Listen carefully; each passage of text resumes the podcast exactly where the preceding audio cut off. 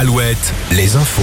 Corentin Mathias, bonjour. Bonjour à tous. Une nuit plus calme, c'est ce qu'a annoncé Gérald Darmanin sur Twitter pour évoquer cette cinquième nuit de violence dans le pays.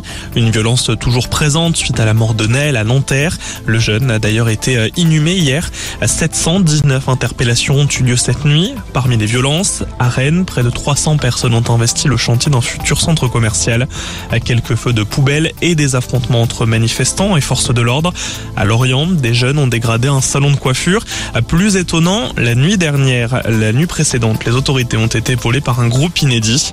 Une brigade anti-casseurs de vin à 30 jeunes cagoulés. Ils ont procédé à des arrestations en utilisant des serflex.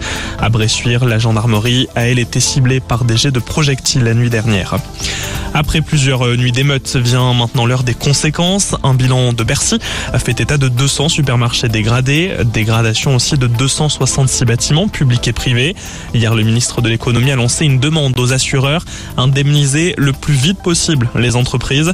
Autre conséquence, le tourisme fait les frais de ces violences. On annonce déjà des annulations, notamment dans le secteur de l'hôtellerie. À la une également, dans le Finistère, l'école de gendarmerie de Châteaulin en deuil ce dimanche après la mort d'un élève gendarme hier par arme à feu. Il s'est donné la mort dans l'enceinte de l'établissement. Une cellule psychologique a été mise en place. Pour l'heure, on ignore les raisons exactes de ce drame. Ce dimanche matin, pas d'inquiétude si vous ne trouvez pas le journal du dimanche. Pour le deuxième dimanche consécutif, il ne paraît pas.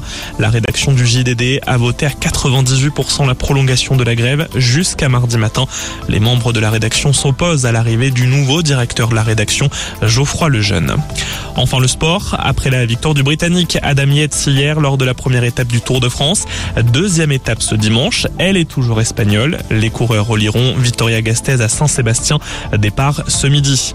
Côté football, l'Euro Espoir, les quarts de finale. La France affronte l'Ukraine. Coup d'envoi à 21h en Roumanie. Match à suivre sur W9. Très bon dimanche sur Alouette.